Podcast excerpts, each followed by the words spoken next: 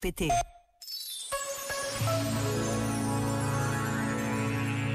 Sobre a sabedoria cristã, escreveu o historiador José Matoso, que morreu recentemente.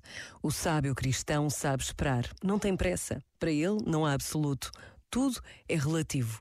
Um sorriso pode ser mais importante do que a fundação de uma dinastia. Acredita no valor e na eficácia dos símbolos. Não pronuncia sentenças nem faz discursos. O seu espaço é o silêncio.